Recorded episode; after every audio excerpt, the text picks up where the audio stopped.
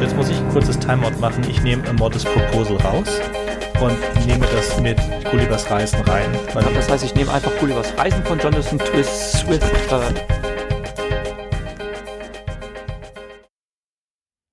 Willkommen zum Red Podcast, dem Science-Fiction-Analyse- und Schreibpodcast. Heute sprechen wir über Jasper Fords The Constant Rabbit. Das ist Folge 60 und ich begrüße wie immer Jürgen. Hallo Jürgen. Hallo Sönke und hallo Welt da draußen. Wie immer ist ja ein bisschen nett, ich bin ja nicht bei jeder Ausgabe dabei, aber mittlerweile bei ziemlich vielen. Meine Güte, wir haben schon die 60. Ausgabe. Donnerwetter, Kinder, wie die Zeit vergeht. Und wie geht's uns heute? Du hast eben gesagt, ich klinge ein bisschen erkältet. Ich hoffe, dass die Hörerinnen und Hörer das nicht so empfinden. Ich gebe mir auf jeden Fall Mühe. Ich habe neue Kopfhörer, aber das hört man nicht. ja, das stimmt, das hört man nicht. Ja, so. Wir nehmen das jetzt ein bisschen früher auf. Ich habe noch zwei andere Podcasts in der Schneide. Und zwei weitere müssen auch noch aufgenommen werden, bevor wir zu 60 kommen. Es hat sich aber gerade angeboten, weil du das Buch fertig gelesen hast. Ich habe es letztes Jahr schon gelesen. Für mich war es das beste Buch 2020. Bevor wir jetzt zu deiner Meinung dazu kommen, sollten vielleicht ein bisschen über Jasper Ford reden. Es gibt gar nicht so viel über ihn zu sagen. Er ist hauptberuflich Kameraassistent er hat bei Filmen wie GoldenEye mitgemacht und ähm, ja, viel über ihn ist nicht bekannt. Er hat 2001 seinen ersten Roman veröffentlicht, der Fall Jane Eyre oder in Englisch The Eyre Affair. Äh, das ist der erste Buch seiner Protagonistin Thursday Next, also Dienstag die nächste.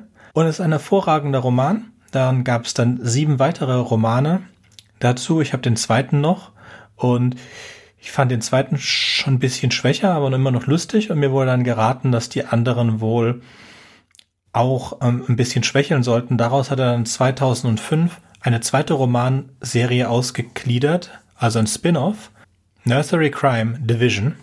Das habe ich nicht gelesen, kann ich mir sicherlich ganz lustig vorstellen. Der erste Roman, mit dem ich angefangen habe, ist 2009's Shades of Grey. Das sollte eine Trilogie werden. The Road to High Saffron. Jürgen, kannst du dir vorstellen, warum es keinen zweiten und keinen dritten Teil gibt?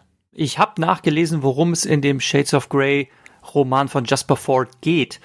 Ich weiß nicht, ob das genug hergibt, da einen Dreiteiler draus zu machen, aber E.L. James hat was völlig anderes geschrieben unter ähnlichem Titel und hat das Elend auch auf drei Teile ausgewalzt. Nein, ich weiß es nicht, Zünke.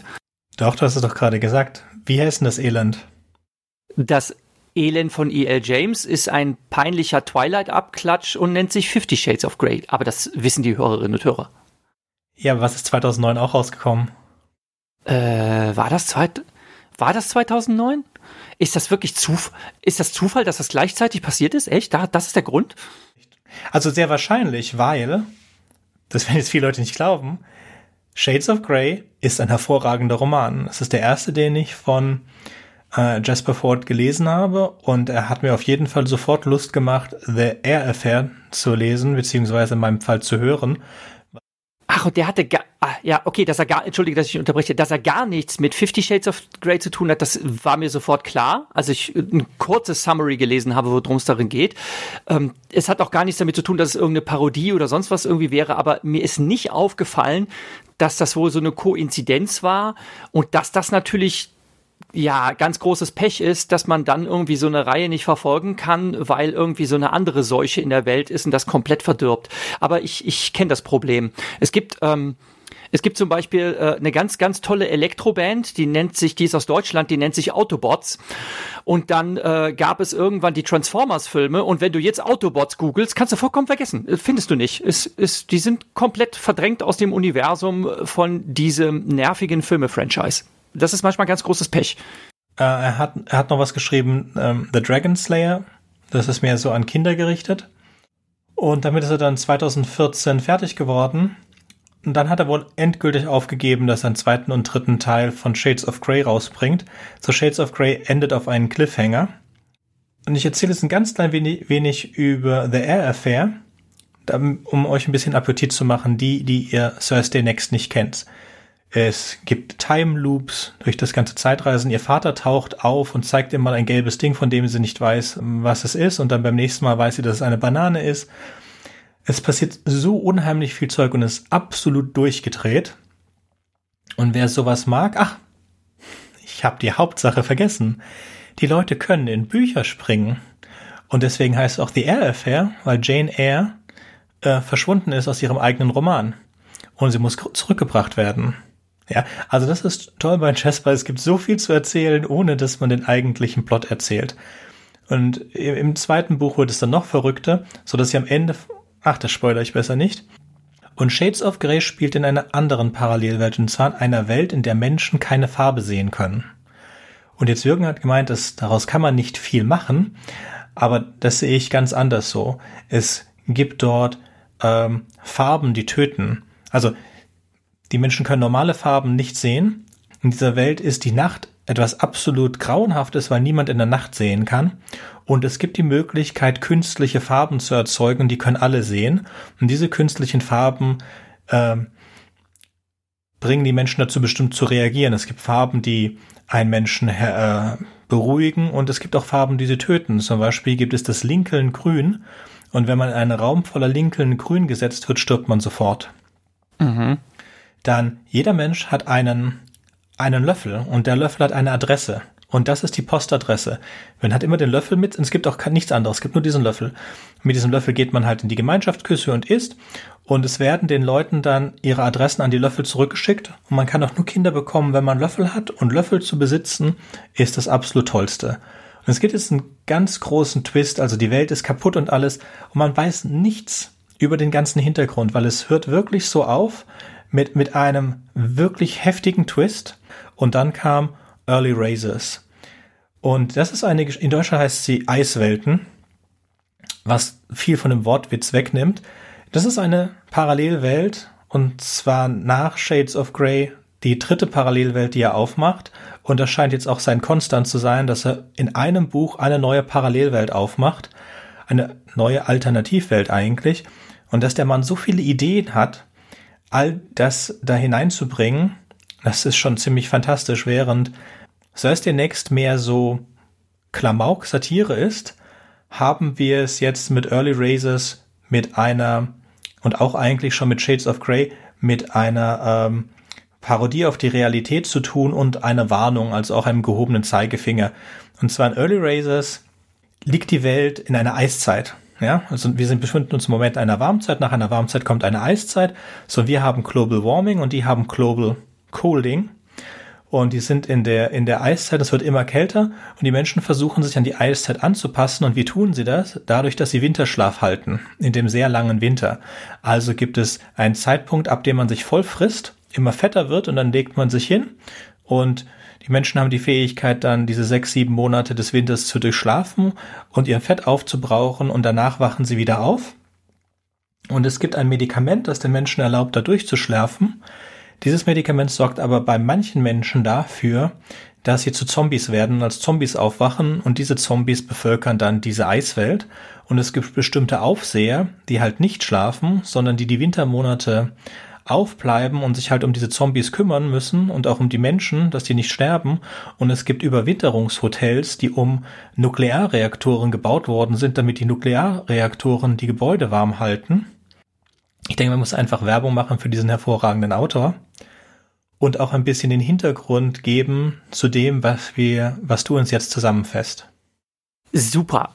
Da muss ich dir auf jeden Fall recht geben, denn ich habe von Jasper Ford bisher nur gehört, aber noch nichts gelesen. Und dann war es tatsächlich so, dass Sönke mir sagte, boah, lies The Constant Rabbit, das ist so ein brillantes Buch, das ist so, so toll. Und dann dachte ich mir, okay, ja, wollte ich ja schon sowieso immer mal machen. Und ähm, allein schon der Klappentext, der las sich sehr interessant. Es geht wieder um eine Alternativwelt und diesmal um ähm, eine Gesellschaft mit ähm, anthropomorphisierten Hasen also Hasen in Menschengestalt und ähm, das führt zu Ressentiments und Konflikten, wo einem natürlich sofort aufgeht, okay, das ist halt eine große Parabel gegen Anfeindung gegenüber Fremden, äh, gegen Minderheiten und sonst irgendwie was. Also das, das kapiert man sofort, ähm, dass es darum geht und ähm, das Ganze versprach auch sehr äh, lustig und unterhaltsam zu werden. Und ähm, ich habe diese Lektüre ähm, zu lesen leider etwas länger gebraucht, was äh, zum einen daran lag, dass mir immer wieder was dazwischen kam, die Lektüre fortzusetzen, auch tatsächlich andere Podcast-Episoden, andere Bücher, die ich lesen musste unter Zeitdruck. Ähm, das andere, was ich allerdings auch wirklich zugeben muss, ähm, dass Jasper Ford einen so unglaublich gewitzten Stil hat. Er ist ähm, so wortgewaltig und es ist halt so britisch, wie er schreibt, dass es mein äh, Schulenglisch doch tatsächlich auf die Probe gestellt hat. Und ich habe das noch nie zuvor gemacht, dass ich mir erst das Buch gekauft habe und danach noch das Audiobook äh, bezogen habe und dann gleichzeitig gehört und gelesen habe äh, gleichzeitig ähm, um tatsächlich mein Leseverstehen zu intensivieren und habe auch immer wieder die Lektüre unterbrochen, um ähm, tatsächlich wahr Vokabeln nachzuschlagen. Denn ähm, er ist halt wirklich äh, sehr elaboriert und äh, sehr gewitzt mit seiner Wortwahl. Zum Beispiel, ähm, das fällt einem natürlich auch sofort auf, die meisten seiner ähm, Kapitel haben alliterierende Titel, also die fangen mit den gleichen Anfangslauten an. Ähm, und ähm, es sind auch jede Menge Wortwitze drin, es sind Anspielungen drin. Äh, er betreibt Rickrolling. Die Leute, die der Meme-Kultur behaftet sind, wissen, was das ist. Und ähm, das ist halt, wie gesagt, alles sehr, sehr gewitzt, aber es ist eben ein anderes Englisch, was man so als Standardleser so kennenlernen würde. Und worum geht's?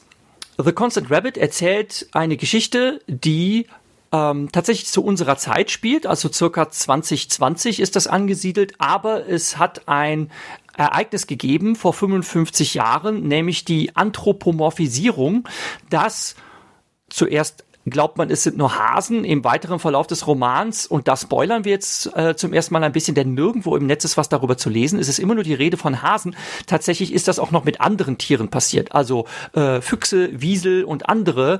Ähm, Vierbeiner sind anthropomorphisiert vor 55 Jahren und leben nun unter den Menschen, zum Teil in Reservaten, zum Teil allerdings auch ähm, integriert in die Gesellschaft. Und ja, diese Integration klappt nicht so richtig, weil es kulturelle Unterschiede gibt. Ähm, insbesondere die Hasen äh, sind den traditionellen Briten ein Dorn im Auge. Äh, sie haben äh, viele Vorwürfe gegen sie vorzubringen, wie etwa, äh, dass sie so Reproduktions muss dich ganz kurz da unterbrechen, nicht damit falsche Vorstellung.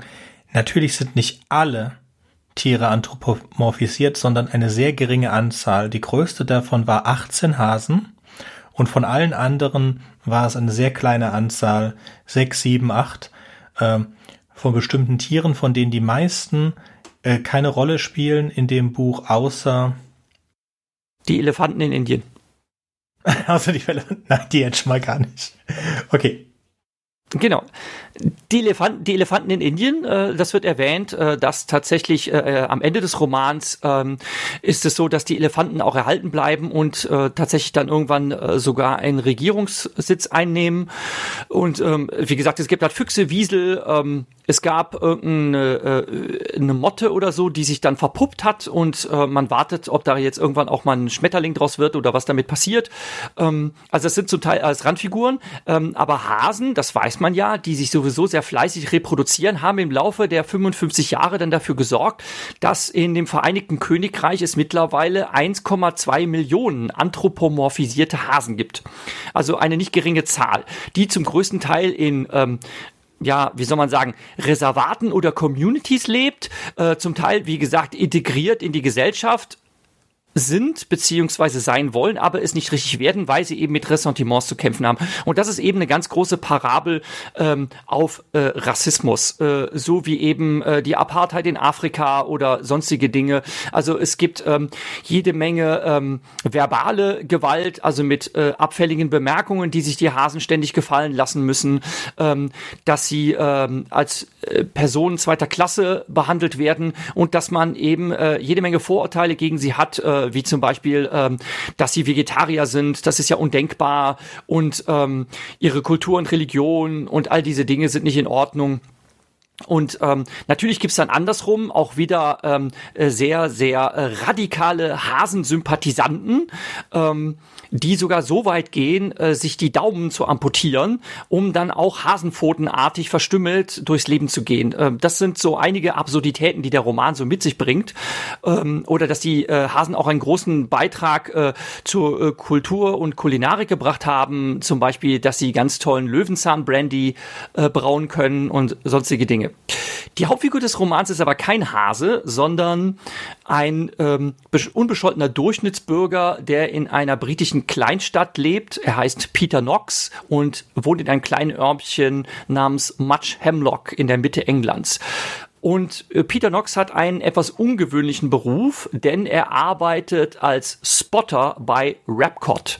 Rapcot ist eine Abkürzung für die Rabbit Compliance Task Force, äh, ursprünglich für die ähm, Rabbit Criminal Task Force, aber das äh, klang zu aggressiv, deshalb hat man den Namen etwas abgemildert. Und sein Job ist es, ähm, ähnlich wie ein Super Recognizer, solche Leute gibt es tatsächlich, ähm, Hasen zu erkennen. Denn die meisten Menschen haben große Schwierigkeiten, die Möbelbänder auseinanderzuhalten. Und Peter Knox hat eben diese besondere Gabe, äh, dass er Hasen wiedererkennen kann. Und er ist halt in einem Department zur Verbrechensbekämpfung. Das ist übrigens ähnlich wie im äh, Department of Action und Response. Ähm, der Brilliance Saga, welches ich in Ausgabe 50 unseres Podcasts vorgestellt habe, wo auch Leute mit besonderen Fähigkeiten eingestellt sind, um besondere ja, äh, Menschen oder in diesem Fall besondere Hasen äh, dingfest zu machen. Ja, und Peter Knox arbeitet also bei einer Verbrechensbekämpfungsbehörde, die auf Hasen spezialisiert sind und ist dafür, äh, ist dadurch natürlich auch indirekt mit daran beteiligt, dass ähm, äh, Hasen diverser Verfolgung ausgesetzt sind, aber er sieht sich da selber eigentlich nicht als Schuldigen, ähm, als Teil einer äh, bösen Maschinerie, sondern er verfolgt einfach nur seinen Job. Er ist alleinerziehender Vater, er muss sein Haus abbezahlen und er sieht sich eigentlich nur als kleines Zahnrad im Getriebe. Und Jasper Ford selbst sagt, dass genau das sein Ziel war, mit Peter Knox eine Hauptfigur zu kreieren, die halt einem Durchschnittstypen entspricht und dass jeder Durchschnittsmensch eben sich selbst frei von Schuld sieht, weil er eben nicht äh, zu den radikalen Wutbürgern gehört oder sonst was, aber auch durch seine ganz kleinen Beiträge, auch durch äh, unbedachte Äußerungen oder durch kleine Handlungen, die man äh, vollführt, tatsächlich Teil eines großen unter Umständen sehr großen diskriminierenden Systems sind. Was ein diskriminierendes System ist in dem Roman, ist die fiktive Partei UCARP. Das steht für United Kingdom Anti-Rabbit Party mit dem Vorsitzenden Nigel Smethwick. Und das hat auf jeden Fall eine unmittelbare Vorlage, denn es gibt im Vereinigten Königreich tatsächlich die Partei UKIP, das ist die United Kingdom Independence Party, mit dem Gründer Nigel, zufälligerweise gleicher Vornamen, Farage. Ähm, die sind hauptverantwortlich für den Brexit. Ich finde es auch süß, wie wenig wir wirklich von der Handlung des Romans jetzt beschrieben haben. Und Nigel Farage ist auch so süß, weil es jemand mit einem französischen Nachnamen Brexit Independence Party macht. Er war schon immer sehr lustig. Äh, ich finde es jetzt nicht ganz fair, ihn als äh, Hauptverursacher des, des Brexit zu benennen, aber man zeigt, man sieht schon in diesem Buch, dass ähm, das United Kingdom eine sehr gespaltene Persönlichkeit zu sich selbst hat und Jasper hervorragend dafür geeignet ist, das auf den Arm zu nehmen und sich damit auch selbst auf den Arm zu nehmen. Dieses, das aller Hasen.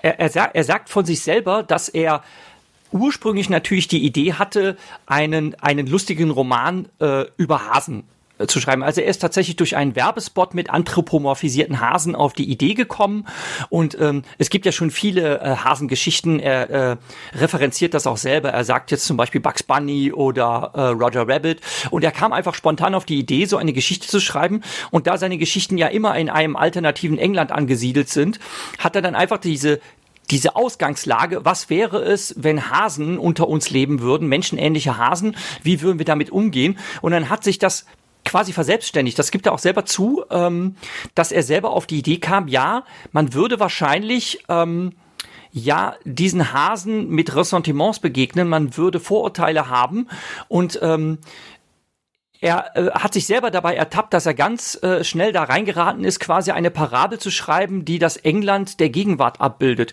Und ähm, da habe ich ein interessantes Zitat ähm, von seiner Homepage, ähm, das ist auch in den Show Notes verlinkt. Ähm, wo er sagt, dass er selber ja Schwierigkeiten hat, ähm, über Diskriminierung zu schreiben, wenn er selbst eigentlich gar nicht zu den Diskriminierten gehört. Er sagt nämlich, I like many others like me, won the lottery without actually buying a ticket. White, male, European, moneyed, middle class. Das ist sowas ähnliches wie die Weird People, dass eben Menschen, die repräsentativ angesehen werden für die Gesellschaft, tatsächlich eigentlich Leute sind, die sich man könnte fast schon sagen, in einer Art Bubble befinden und die eigentlich gar nicht die Opfer zum Beispiel von Diskriminierung sind, aber es sind tatsächlich diejenigen, die Diskriminierung ausüben. Und er hat sich dann schon sehr, sehr gut da reinversetzen können und ich finde, der Roman ist ihm da auch tatsächlich sehr, sehr gut gelungen. Der ähm, Gesellschaft, wie man so schön sagt, einen Zerspiegel vorzuhalten und das Ganze halt hinter ja dieser Fabel, hinter dieser Parabel einer Hasengeschichte zu verbergen. Mhm. So ein bisschen mehr über den Roman sollten wir schon sagen, wenn auch nicht das Ende spoilern, beziehungsweise vielleicht doch, mal sehen. Ähm, in dem Haus neben Nox zieht dann Conny ein. Conny ist ein Bunny mit ihrem Ehemann und ihren zwei Kindern. Der Ehemann hat im Krieg gedient äh, für das Vereinigte Königreich und hat sich damit das Recht erworben, bla bla bla. Und wir sehen an diesem Beispiel dann den Ausschluss dieser Familie von der menschlichen Dorfbevölkerung und dass die auch erwartet, dass diese Hasen ausgeschlossen werden, weil man will die Hasen einfach nicht haben. Das ist ein sehr bekanntes Setup das es ja auch in der Realität schon gab, dass sich eine farbige Familie zum Beispiel in den USA eingekauft hat in ein bis daher dominantes weißes Viertel und um weil man muss sein, sein, seinen Fuß in die Tür bekommen, man muss diese Gleichberechtigung erstreiten und genau das versuchen die Hasen auch. Und die Hasen sind halt die absolut guten. Man kann da eigentlich nichts Negatives an den Hasen finden, außer halt, dass sie keine Menschen sind. Und ich finde auch das mit den Spottern zum Beispiel. Jein. Jein. Jein. Also, dass die, dass die Haas die absolut guten sind, würde ich, würde ich zum Beispiel so nicht unterstreichen. Sönke, Auszeit. Auszeit, Sönke. Ähm, es tut mir sehr leid, aber ich fürchte, wir werden mindestens, äh, doch, äh, ich fürchte, wir werden mal 20 Minuten zurückspulen müssen Jürgen, bei diesem das Podcast. Ist überhaupt kein Problem. Ist schon weg. Ich nehme an stattdessen ein Zitat aus dem Buch rein. Barry, kannst du mal kurz herkommen, etwas für mich einlesen? The decent humans are generally supportive of doing the right thing, said the venerable Bunty, but never take it much further than that. You're trashing the ecosystem for no reason other than a deluded sense of anthropocentric manifest destiny. And until you stop talking around the issue and actually feel some genuine guilt, there'll be no change. Shame, for want of a better word, is good, said Finkel. Shame is right. Shame works. Shame is the gateway emotion to increase self criticism, which leads to realization, an apology, outrage, and eventually meaningful action. Ich finde, dass Jonathan Swift sehr viel mit äh, Jasper Ford zu tun hat. Sie sind beide sprachgewaltig und sie haben diese unglaubliche Satire und sie haben auch diese Parallelwelten. Und natürlich haben sie auch den, auch wenn äh, Jasper Ford behauptet, er hätte diesen ausgestreckten Zeigefinger nicht, denke ich, man kann ihm bei The Constant Rabbit nicht wegdiskutieren, dass da ein erhobener Zeigefinger mitschwebt und bei Jonathan Swift ist der erhobene Zeigefinger überall dabei. Jonathan Swift aber sagt dir was. Mich hat mich äh, mich achso nee äh, also ich werde jetzt nicht aufzählen von Jonathan Swift. Ich dachte, ich sollte jetzt äh, sagen, woran mich äh, Constant Rabbit erinnert hat. Aber dann gebe ich äh, gehe ich in eine andere Richtung. Es gibt nur ein Werk eigentlich von Jonathan Swift, das alle Leute kennen sollten, beziehungsweise wir kennen eine verstümmelte Version davon. Das sind Gullivers Reisen. Wir kennen die ersten zwei, maximal die ersten drei Reisen. Es sind insgesamt sieben Reisen und es sind alles eigentlich äh, para, äh, Alternativwelten zum Vereinigten Königreich, in dem durch den, durch den Protagonisten Gulliver dem Leser diese Parallelwelten und die Missstände im Vereinigten Königreich klargemacht werden sollen. Und ich finde das eine sehr starke Parallele zu Peter Knox und The Constant Rabbit. Mhm. Mich hat The Constant Rabbit auf den ersten Eindruck tatsächlich an District 9 erinnert, weil ähm, es halt darum geht, dass es eben äh, Aliens gibt und das hat ähm, Jasper Ford auch selber in dem Interview gesagt, dass er äh, das eigentlich gar nicht so verstanden hat, dass das, äh, dass der Roman als Science Fiction angesehen werden könnte. Aber ähm, er hat dem auch zugestimmt, dass man diese anthropomorphisierten Hasen ja auch eigentlich als humanoide Aliens ansehen könnte, die eben sich in vielerlei Dingen äh, physiologisch wie kulturell unterscheiden und äh, niemals akzeptiert und wirklich integriert werden in die Gesellschaft, äh, bis hin zur Ausgrenzung, bis hin äh, zu Einsperren in Reservaten, bis hin zu äh, organisierten Ausrottungen und genau das widerfährt den Hasen ja. Mhm wie man es halt eben in District 9 auch sieht. Und das Ganze halt auch mit einem ähm, ähm, sehr böse, augenzwinkernden ähm, Umgang mit der ganzen Misere, wie man das am Anfang sieht, dass man ja äh, äh, Dokumentation sieht, äh, wie der District 9 so organisiert ist und man sieht das ganze Elend und hahaha, ha, ha, das Ganze wird irgendwie so als lustig dargestellt und das ist halt schon ähm, sehr verstörend und äh, viele Dinge ähm, in The Constant Rabbit sind halt äh, zum Teil äh, äh, grotesk, absurd und lächerlich, aber in ihrem Kern tatsächlich sehr, sehr düster. Ich denke, das passt auf alle drei Werke. Gullivers Reisen, The Constant Rabbit und auf District 9. Sie passieren den Hauptfiguren. Die Hauptfiguren sind eigentlich die Leser. Es gibt keinen wirklichen Helden, weil die Hauptfigur ist garantiert kein Held. Sie hat auch, ja, im, in, in, sie hat eine Entwicklung. Also das will ich allen drei Charakteren gar nicht abstreiten. Ich denke, auch Peter Knox versteht am Ende, was eigentlich in der Welt passiert. Äh, Gulliver versteht es, nachdem er von den Pferden zurückgekommen ist und eigentlich nicht mehr unter den Menschen leben will. Ich weiß nicht, Jürgen, ist diese Geschichte eigentlich. Nee, die mit den Pferden kenne ich nicht. Die, die mit den Pferden kenne ich tatsächlich nicht. Äh, muss ich jetzt selber meine Unkenntnis gestehen. Ich kenne das halt nur mit den kleinen und mit den Riesenmenschen. So war es doch, glaube ich. Die erste Geschichte ist mit den, mit den Kleinen, die zweite ist mit den Riesenmenschen. Dann kommt er auf die fliegende Insel Laputa. Dies ist eine Analogie auf die Militärmacht, weil wenn irgendjemand irgendetwas tut, das der fliegenden Insel Laputa nicht passt, dann lässt die fliegende Insel Laputa sich einfach auf die Stadt nieder. Also ist eine ziemlich gefährliche Militärmacht wie das Vereinigte Königreich. Er kommt dann auch noch nach Japan und er kommt zu den Pferden. Das sind jetzt nicht alle sieben, es sind insgesamt sieben Reisen. Und die Pferde, sie haben sich auf einer Insel entwickelt wie Menschen, nur sind die Pferde halt sehr viel intelligenter und gütiger als wir Menschen. Und als er zurückkommt von von diesen sehr hochgebildeten Pferden fühlt er sich so, als alle wir Menschen eigentlich nur Vieh seien und nicht besonders intelligent und fängt dann an, bei seinen Pferden im Stall zu schlafen und geht aus Gram darüber, dass er nicht auf der Pferdeinsel sein kann, fast ein. Das ist die Geschichte mit den Pferden. Das ist auch äh, nicht jetzt anthropomorph, das sind wirkliche Pferde in dem Fall. Und die Menschen auf der Pferdeinsel sind halt wild und die Pferde gehen mit den wilden Menschen viel besser um als wir mit unseren Tieren.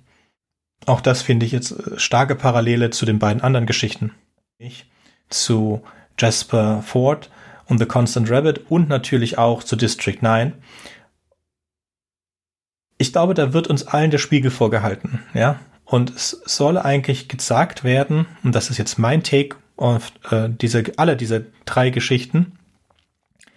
Das ist die Welt, ja.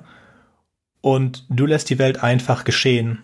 Und wenn du die Welt einfach geschehen lässt und nichts tust, dann ist es deine Schuld. Und wir sind alle schuldig an der Welt in einem gewissen Grad und in dem Grad, also wir sind alle schuldig daran, dass die Welt ist, so wie sie ist. Ja, und wir, wenn wir können, müssen wir tun, was wir können, um die Welt besser zu machen. Ja, wenn das nur ist, die richtigen Parteien zu wählen oder uns an geltende Gesetze zu halten oder einfach zu tun, was wir können. Ja, das ist mehr möchte ich damit auch gar nicht sagen. Nicht, dass wir in ein zu philosophisches Gespräch kommen. Ja, ja, nee. Ja, ja, ja, da, geht, da, da, da gebe ich dir recht. Äh, Peter Knox empfindet sich selber ja als ein kleines Zahnrad im Getriebe, aber das ist halt die Frage, ob man ob man Teil des Getriebes sein will ne? oder ob man, oder anders formuliert, dass man sich ähm, der Tragweite auch seines beruflichen Handelns bewusst wird. Ne? Äh, klar, arbeiten zu müssen ist eine wirtschaftliche Notwendigkeit, aber wir arbeiten ja selbstbestimmt. Also niemand zwingt uns die Arbeit zu tun, die wir tun. Und ähm, Peter Knox übt halt eine Tätigkeit aus, wofür er ein besonderes Talent hat, aber er ähm, er missbraucht nicht absichtlich seine Fähigkeiten, aber das System bedient sich seiner Fähigkeiten zur Verbrechensbekämpfung äh, oder anders formuliert zur Kriminalisierung ähm, der Hasen und das müsste er ja eigentlich nicht mitmachen. Äh, also er kann sich da nicht frei von Schuld sprechen. Genau. Seine Argumentation wird wohl irgendwas sein, so in den Laien. Wenn ich es nicht mache, macht halt irgendwer anders. Aber wenn es halt niemand macht, dann macht es halt auch niemand. Das ist wie dieser alte Hippie-Spruch, glaube ich, wenn, wenn Krieg ist und keiner geht hin. Ja, das ist halt dieses Ding. Wenn wir alle moralisch handeln würden und uns nicht diese Abkürzung suchen würden, wäre die Welt eine bessere. Auf dem YouTube-Kanal von Jasper Ford finden sich zwei Szenen, die er vorliest. Das, ähm, und zu den beiden würden wir jetzt kommen. Wir hören jetzt etwas, was er über die Waffen der Frau erzählt. Hello, it's me again, and another little snippet about the constant rabbit. Now, the fun thing when you anthropomorphize creatures is you bring some of their perceived attributes to humans, and that sort of mix, or perhaps where they don't quite mix, is actually good scope for comedy and a little bit of seriousness. Uh, now, rabbits are essentially a matriarchal system, and I thought, aha, we can do something with this. So, um, here's a little section that I will read, uh, which gives you an idea um, how rabbits dealt with this. Uh, the person talking is Bobby Rabbit, who is the daughter of the family who've moved in next door to Peter and Pippa in Much Hemlock, this little village right in the centre of Middle England. Here we go. Before the event, we were a matriarchy, and as far as we were concerned, everything worked really well. Males were basically bodyguards with payment in mating rights. The problem continued Bobby, was that the event gave us not just some of the physical attributes of your species, but many of the social ones too, including a default to the patriarchal system. Almost immediately, the Bucks realised that under this new system, they could do what they did before and hoover up some fringe benefits at the same time. Simply put, they wanted us to all to embrace some of the more egregious male centric bullshit you guys seem to go in for. How did you deal with it? asked Pippa. Well, said Bobby with a smile, for a rabbit, the power lies in the workers who control the means of reproduction. So we told them that unless they agreed to a nine point gender equality constitution, it was strictly no sex of any sort. How long did that last? A 17 day shutdown was all it took, as it turned out. She laughed, before my time, of course, but by all accounts, they were climbing the walls. Mind you, so were the females, but when you feel that strongly about something, I guess sacrifice is always worth it. What were the nine points of the Constitution? asked Pippa. Oh, the usual subject, she said. All that stuff you guys bang on about but are slow to implement. Strict gender split in governing bodies, both on the institutional and corporate level, was the biggest, as I recall. Simultaneously, we also formulated a long term plan to water down the seemingly innate sense of male hierarchy entitlement and head towards a sense of hardwired pluralism. By education? asked Pippa. No, replied Bobby. We decided to tinker with toxic masculinity at the evolutionary level, where we can make a lasting difference. Simply put, we're sexually sidelining the Byronic male rabbits with looks, aggression, and drive in favour of breeding with the also rans, the nice enough, good enough bucks who are, shall we say, less impulsive, less exciting, less willing to take ridiculous risks. Boring, even.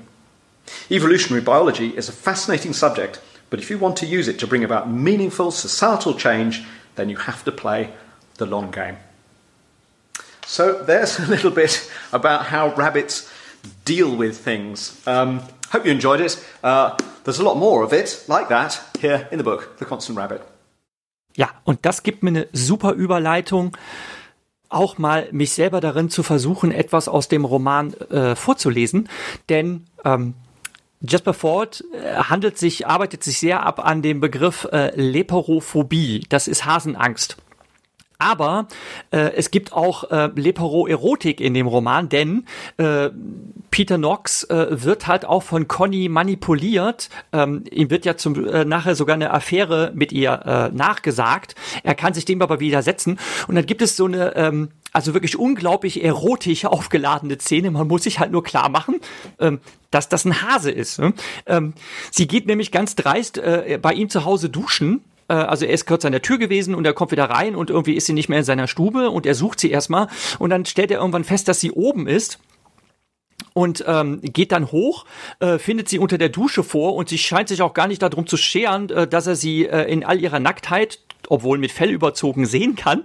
Ähm, und ich muss sagen, es ist halt unglaublich charmant vorgelesen. Also ich habe den großen Benefit eben nicht nur das Buch gelesen zu haben, sondern gleichzeitig auch das Hörbuch genossen zu haben. Und der Vorleser ist unglaublich talentiert und ich versuche das mal ähnlich gut hinzukriegen. Also er findet sie halt ähm, unter der Dusche vor hm?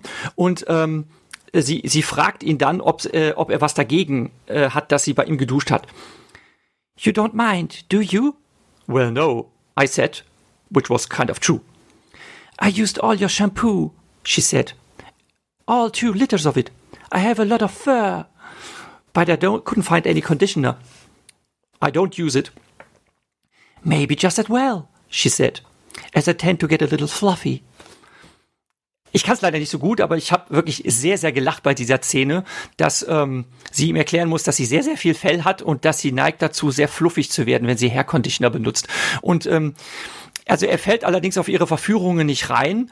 Ähm, und wir werden dann nachher auch ähm, den, das Ende spoilern, also dass ihm eine Affäre mit ihr nachgesagt hat, das ist alles Teil eines äh, groß angelegten Plans. Aber wir haben noch eine andere Lesung von Jasper Ford selber, die wir euch vorstellen möchten. Hello, my name is Jasper Ford, and this is my latest book, The Constant Rabbit. Well, what is it about? I think probably the easiest way, perhaps, is to uh, read a passage from the book. Uh, here we are. The spontaneous anthropomorphic event had taken place before I was born, so rabbits talking, wearing summer dresses, or driving cars never seemed that unusual to me. Their appearance in 1965 had not been reported immediately, as the whole thing was dismissed as an elaborate hoax, right up until the moment Franklin Rabbit chatted to Charles Wheeler live on the BBC's Panorama special. After that, every news station on the planet wanted to talk to the rabbits and find out how this all came about, something which still remains elusive today. The initial scepticism and disbelief then turned to curiosity, celebration, and acceptance before taking a downward spiral during the knotty issues regarding status and rights, before changing, as their numbers grew, to suspicion, condemnation, hatred, and fear. So the book is set about 2021. There are 1.2 million anthropomorphised rabbits living here in the UK, and the government wants to rehome them in Wales to this vast mega warren the story is told through the eyes of Peter Knox, who lives in a little village in the very middle of England, and he works for the Rabbit Compliance Task Force, but does not consider himself leporophobic in any way. Uh, things start to get complex when a family of rabbits move in next door to Peter. Uh, is it allegorical? Uh, yes, it is. Um, is it subtle? Not really. Uh, but then we live in kind of unsubtle times. Uh, that's about the tune of it for now. The Constant Rabbit comes out on 2nd of July and I'll be adding to this little video over the next was mir halt auch sehr, sehr gut gefällt, ist dieses äh, Worldbuilding, was Jasper Ford betreibt, weil er nämlich ähm, ganz viele Fußnoten eingefügt hat in diesen Roman. Die werden halt im Audiobook, werden die äh, immer so auch mitgelesen. Äh, wenn man das Buch halt vor sich hat, dann äh, sieht man das auch immer, dass das Fußnoten oder Vorabbemerkungen sind. Und ähm, das sind halt ähm, herrlich absurde Dinge, die halt die Welt vervollständigen, in der sich ähm, das Ganze abspielt. Ähm, da werden zum Beispiel Fachbegriffe vorgestellt, ähm, dass zum Beispiel die ähm, die Hasen auch einen Begriff für die Menschen haben. Sie nennen sie äh, Fatz, so wie Elmer Fudd aus ähm, dem allerersten Bugs Bunny Cartoon von 1940, den haben wir auch in den Shownotes verlinkt. Ähm, oder dass die ähm, Hasen äh, auch ähm, bestimmte Wörter haben, abfällige Wörter für Menschen und natürlich auch umgekehrt die Menschen abfällige Wörter für Hasen, äh, wie zum Beispiel ähm, Niff. Ähm, das eben ähm, eigentlich ein ähm, pejoratives Wort für Menschen ist, aber je nach Intonation und Zusammenhang auch ähm, äh, krumme Karotte, gerade Karotte und mannigfaltige andere Dinge heißen kann, also eigentlich so gut wie alles äh, bedeuten kann und das wird halt alles aufgezählt. Und das sind halt so ganz viele Stellen, die für unglaublich viele Lacher äh, gut sind, weil das einfach ein herrlich abstruses Worldbuilding ist, was er da betreibt. Eine Sache, die auch relativ am Anfang des Buches kommt, die ich lustiger jetzt fand als ähm, Jürgen ist das Speed Librarian. Und zwar wurden in dieser Welt die Öffnungszeiten der Bibliotheken so runtergeschraubt, dass sie nur noch äh, alle zwei Wochen oder einmal im Monat 360 Sekunden auf sind und das nennen sie den Buchblitz und in dieser Zeit müssen halt alle äh, Ausleihvorgänge abgeschlossen worden sein, ansonsten gelten sie nicht. Ja? Und das ist halt die, der Versuch, der Menschen damit klarzukommen, dass die Regierung eigentlich versucht, Wissen zu verbieten, indem sie den Zugriff auf Bücher äh, beschränkt. Und zwar auf diese sehr geringe Anzahl von 360 Sekunden, in dem man das ausgeliehen haben muss. Ich fand das sehr schön. Vor allen Dingen fand ich das auch nett, weil es ein, ein Verweis also auf die sehr buchlastigen äh, Bücher von der Thursday Next Serie ist. Ja, und äh, also der, der Hinweis ist natürlich klar, also man erfährt direkt auf der zweiten Seite, äh, Bibliotheken sind praktisch geschlossen nur für 360 Sekunden äh, zugänglich und bis dahin müssen alle Transaktionen erledigt sein. Und äh, Peter Knox ist halt äh, jemand, der am Anfang da eigentlich sehr gut wegkommt, weil er als Hauptorganisator dieses sogenannten Buchblitz, also das wird auch auf Englisch tatsächlich so genannt, äh, so wie Blitzkrieg, äh, Buchblitz, ähm, äh, organisiert, dass sie halt äh, äh, ähnlich eines gut ausgeklügelten heißt, äh, das äh, bewerkstelligen in 360 Sekunden. Und ähm, Schwierigkeiten hatte ich allerdings damit, dass das ähm, zwar ein ganz netter Gag ist, aber er sehr ausgewalzt wird und ähm, einen direkt zu Anfang in eine sehr komplexe Erzählweise reinwirft. Und ich habe tatsächlich allein schon für das erste Kapitel ein paar Anläufe gebraucht, mich da stirnrunzelnd durchzufinden und an diese Erzählweise zu gewöhnen. Und was ich halt zugegebenermaßen etwas ärgerlich finde, ähm, da bin ich so ein bisschen verwöhnt. Ähm, ich mag das einfach nicht, wenn ich etwas lese und etwas sehr komplex für mich ausgewalzt wird und ähm, es danach für den weiteren Verlauf der Handlung gar keine Relevanz mehr hat. Also im weiteren Verlauf des Romans wird noch ein, zweimal dieser Buchblitz erwähnt und man weiß halt, was das ist, aber es hat eigentlich gar keine tragende Bedeutung für den Roman. Man könnte das erste Kapitel Speed Librarian auch einfach überblättern und könnte ab dem zweiten Kapitel anfangen zu lesen. Nämlich da geht's eigentlich erst wirklich los. Ne? Da wird man mit dem Problem konfrontiert. Man erfährt, was äh, Peter Knox für eine Arbeit nachgeht. Man äh, sieht da äh, rivalisierende äh, Parteien, ähm, die Two Legs Good, die die radikalen Hasenfeinde und die anderen Hasenfans und Anhänger. Ähm, da da ähm, prallen gleiche Konflikte aufeinander. Und im allerersten Kapitel ist es eigentlich nur ein unverhofftes Wiedersehen mit Conny, das aber auch woanders hätte stattfinden können im Roman. Also das, ich fand narrativ einfach nicht so geglückt. Ähm, den Leser direkt im ersten Kapitel schon ein klein bisschen zu überfordern ähm, mit der Komplexität, insbesondere wenn es danach keine Relevanz hat. Denn wirklich, wenn man sich durch das erste Kapitel durch hat, äh, danach liest es sich tatsächlich auch einfacher und flüssiger. Und ich finde es schade, warum man es dem Leser so schwer machen muss. Mm, ja, also ich muss zugeben, es ist für den für den Plot nicht notwendig. Und das gilt aber bei Just Report und dieser Art der Schreibe, wie wir es verglichen haben, jetzt auch mit ähm, mit Jonathan Swift viele Dinge. Also viele dieser Vignetten, die am Rande stattfinden, sind eigentlich für die eigentliche Geschichte, die erzählt wird, irrelevant. Das wären bei äh, Thursday Next die ganzen Sachen mit den Genetiken und Zeitreisen und was auch immer. Das bringt die eigentliche Geschichte überhaupt nicht voran, ist aber jetzt hier bei The Constant Rabbit viel weniger, als es früher der Fall war. Wenn du jetzt vergleichst mit Thursday Next, dann hast du von diesen Geschichten, die eigentlich überhaupt nichts mit der Geschichte oder dem Plot voranbringen, relativ wenig. Das, du hast wirklich nur dieses erste Kapitel und der Rest ist eigentlich straff die Geschichte erzählt. Ähm, ich hätte es nicht weggelassen, also obwohl ich dir zustimme, dass es den, den Plot etwas behindert, weil es ist so british und das ist auch etwas, was was wieder ähm, Jasper Ford und Jonathan Swift gemeinsam haben, sind halt absolut britisch. Es spielt nicht nur alles im Vereinigten äh, Königreich, sondern es zeigt auch die Einstellung der Menschen dort.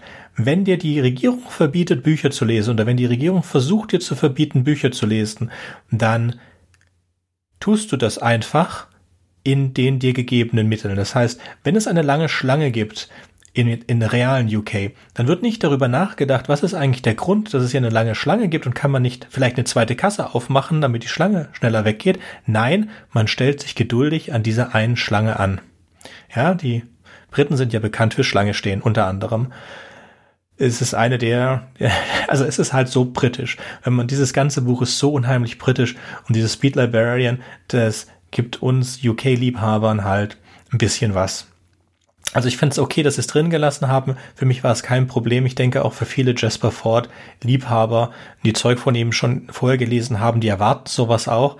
Es ist hier relativ wenig im Vergleich zu seinen anderen Büchern. Klar, Early Risers und ähm, The Constant Rabbit, das ist etwa auf dem gleichen Niveau. Das ist also schöne abgeschlossene Welten, während das andere halt große aufgebaute Welten sind, wo du halt wirklich ganze Romane gelesen haben musst, um es zu verstehen. Dann würde ich sagen, spoilern wir jetzt ganz kurz das Ende, bevor wir fertig machen. Genau, also wer das jetzt nicht hören will, sondern schon so angefixt ist, diesen Roman unbedingt zu lesen, was ich euch sehr, sehr ans Herz legen kann. Obwohl es mich auch sehr freuen würde, den, äh, wenn es den auf Deutsch geben würde, dann würde ich mir wahrscheinlich noch mal reinziehen. Ähm, um dann auch hoffentlich dann die letzten Gags auch noch zu verstehen, wenn sie nicht der Übersetzung zum Opfer fallen. Also wie gesagt, dann könnt ihr äh, ausschalten und bleibt uns gewogen und schaltet bei der nächsten Ausgabe rein und diejenigen, die es unbedingt wissen wollen, den spoilern wir jetzt den Schluss. Am Ende der Geschichte kommt es zu dieses, zum, zum Angriff auf die Hasen, weil man die Hasen zwangsweise in ihren Megabau umziehen möchte in Wales. Also eigentlich möchte man sie in eine Art Konzentrationslager bringen und es ist jetzt soweit und es ist dieser Riesenaufstand, die, die Armeen greifen die Hasen an und die Hasen sind plötzlich Hasen. Die Anthropomorphie ist genauso unerklärlich rückgängig gemacht worden, wie sie am Anfang passiert ist. Und das ist ein wunderschöner Zirkelschluss und an diesem Augen, in diesem Punkt im Buch hatte ich darüber nicht mehr nachgedacht und ich hatte das nicht als Möglichkeit mehr gesehen, dass alles genauso, wie es einfach passiert ist, auch einfach wieder rückgängig gemacht werden kann. Ja, genau. Es, der Punkt ist, es wird rückgängig gemacht. Es wird nicht erklärt, warum es zu dieser Anthropomorphisierung kam, aber man, äh, man erfährt am Schluss, ähm, dass das wohl tatsächlich, man könnte sagen, eine Entscheidung der Hasen war ähm, denn sie sah, denn äh, Peter Knox ist auch mitten in diesem Getümmel. Ähm, er kriegt äh, im Rahmen seiner Möglichkeiten äh, äh, eine ihm einfache Aufgabe zugewiesen. Er soll Gurkensandwiches herstellen und ähm, nachdem er ganz viele Sandwiches gemacht hat, geht er halt raus aufs Schlachtfeld und ähm, dann wird ihm er, er fragt er, ja was was passiert denn jetzt? Äh, die werden euch angreifen und ihr habt gar keine Chance. Die kommen da mit Artillerie und Panzer und äh, ganz viele äh, äh, Füchse sind auch dabei. Die werden euch in Stücke reißen. Ähm, und äh, sie wissen, ja, ja, es sieht sehr unwahrscheinlich aus, aber ähm, dass, äh, dass wir das gewinnen, aber ähm, naja, es wird eh was anderes passieren, das wirst du jetzt gleich sehen. Und äh, dann kriegt er erklärt, naja, ähm, ihr Menschen, ihr seid einfach noch nicht so weit. Ihr seid einfach noch nicht bereit, ähm, äh, mit uns zu koexistieren. Und es, also es kündigt sich tatsächlich an, dass die, dass die Hasen quasi aufgeben dass sie diesen Kampf zur Integration und zur Anerkennung aufgeben und äh, dass es ein Entschluss ist, sich zurückzuverwandeln und dann quasi dieser ganze Angriff ähm, ja im wahrsten Sinne des Wortes verpufft und sich in nichts auflöst, weil äh, einfach kein Feind zum Bekämpfen mehr da ist, sondern nur noch eine große Horde von hoppelnden Häschen. Und ähm, das finde ich natürlich also ich habe gedacht, okay, das ist eine sehr elegante Lösung, denn äh, was für Alternativen hätte es sonst gegeben? Das Ganze endet sehr, sehr blutig, also die Hasen werden tatsächlich abgeschlachtet oder es gibt so ein Deus Ex äh, Machina Ende, dass die Hasen auf einmal irgendeine Superwaffe haben und die Weltherrschaft an sich reißen. Das wäre auch sehr unzufriedenstellend. Ähm, und deshalb fand ich das eigentlich eine sehr elegante Lösung. Ähm, was dann auch noch, was dann auch noch passiert, ähm, Peter hat eine Tochter, die schon 20 ist, ähm, und die hat mit tatsächlich mit einem Hasen angebandelt und äh, Peter wird das auch angeboten, aber er lehnt das ab. Aber seine Tochter macht die, äh, wie nennt man das dann eigentlich, Remorphisierung, äh, macht sie mit und sie ist danach auch ein Hase. Also er verliert seine Tochter an die Hasenwelt. Und äh, dass der Epilog des, äh, des Romans ist, ähm, dass er äh, Conny, mittlerweile ein normaler Hase, und auch äh, seine, seine Tochter und andere Bekannte äh, wieder sieht, ähm, aber sie sich tatsächlich hasenmäßig verhalten. Also er schafft es nicht mit ihnen dann zu kommunizieren, ähm, wie das jetzt mit äh, vernunftbegabten Wesen der Fall wäre. Aber er weiß, dass seine Tochter lebt und dass es ihr gut geht. Und er vermisst sie auch. Ja, und sie stirbt dann auch, weil Hasen, Hasen viel kürzeres Leben haben als Menschen. Am Ende, der letzte überlebt Conny und das, dann stirbt er auch und er lebt in der Nähe von diesem Megabau, in dem natürlich nie ein Hase eingezogen ist. Ist es ein todtrauriges Ende, bei dem ich auch geweint habe. Und, aber es ist so gut geschrieben. Es ist so fantastisch gut. Was zu den Optionen, die Jürgen angesprochen hat, es hätte sein können, wie in Karl Chappicks hm, Der Krieg mit den Molchen, dass die Hasen die Weltherrschaft übernehmen. Im Fall von Der Krieg mit den Molchen übernehmen die Molche die Weltherrschaft. Ja, äh, zu zeigen am Ende, dass es, dass es eine Fabel ist und wieder zurückzugehen zu diesem Anfang, zu diesem einfachen, unerklärlichen, zu kann man jetzt nichts Großartiges mehr sagen. Damit würde ich diesen Spoiler-Teil auch beenden. Ähm, ich hätte noch als Rausschmeißer zum Geleit eine Einladung, unsere Rewrite Homepage aufzusuchen. Ich habe mir nämlich natürlich wieder sehr viel Mühe mit den Show Notes gegeben. Da sind ganz viele Querverweise äh, zu Hasen-Stories die es jetzt in der Kulturgeschichte schon gegeben hat, wie etwa der Film Watership Down, äh, Animal Farm, Falsches Spiel mit Roger Rabbit. Ähm, sofern die Filme in voller Länge auf YouTube verfügbar sind, sind sie dort alle verlinkt oder man sieht einen Trailer. Dann habe ich auch vorhin schon erwähnt, äh, der allererste Bugs Bunny Cartoon aus 1940 ähm, ist dort verlinkt.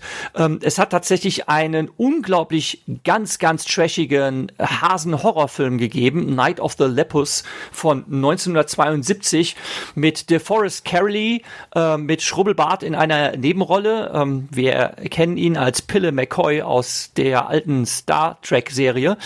Ähm, unfassbar schlechter Film. Allein schon den Trailer anzugucken zeigt, was das für eine Trashperle ist. Ich habe mir den Film tatsächlich angetan und er lohnt sich tatsächlich aber mal so dermaßen überhaupt nicht. Ähm, und dann habe ich noch was getan.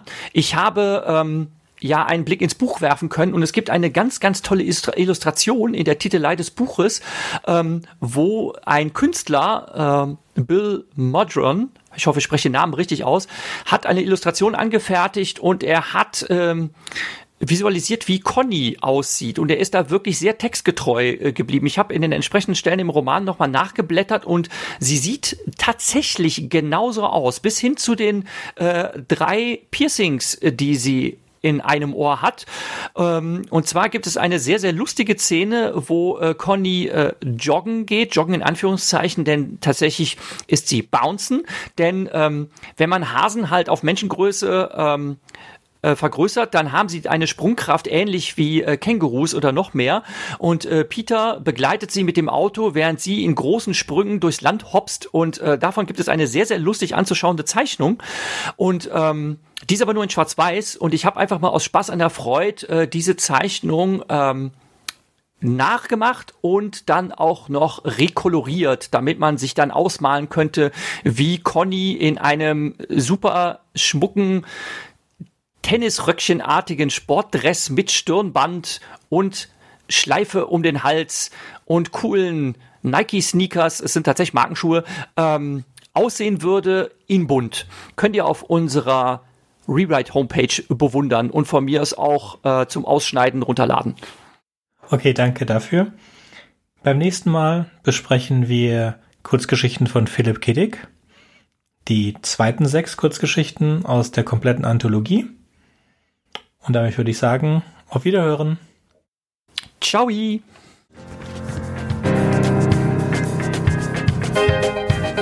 Wartet, ich habe noch was vergessen. Wenn euch unser Podcast gefällt und ihr vielleicht sogar mitmachen möchtet, würden wir uns über Nachrichten von euch freuen. Ihr erreicht uns unter anderem über podcast at rewrite-podcast.de, Twitter oder Reddit. Über Kritik und Kommentare freuen wir uns natürlich auch. Ihr könnt uns unterstützen, indem ihr uns weiterempfehlt und bewertet, zum Beispiel auf iTunes, Spotify oder YouTube oder auf jeder anderen Podcast-Plattform, die uns führen. Zum Mitmachen braucht ihr nichts weiter zu haben als ein Headset und das kostenlose Programm Studio Link Standalone. Ihr könnt eigene Themen vorschlagen oder ihr sucht euch etwas aus unserem Sendeplan aus. Den Sendeplan und die weiterführenden Links findet ihr unter rewrite-podcast.de slash mitmachen. Und ihr könnt auch bei unserem Geschwister-Podcast Podyssey reinhören. Podyssey veröffentlicht alle zwei Wochen eine Kurzgeschichte aus den Genren Fantasy und Science Fiction. Wenn ihr ein paar von unseren tollen Podcast-Aufklebern haben möchtet, dann schickt uns einfach eine Nachricht mit eurer Adresse und wir schicken euch Aufkleber. Tschüss! Thank you.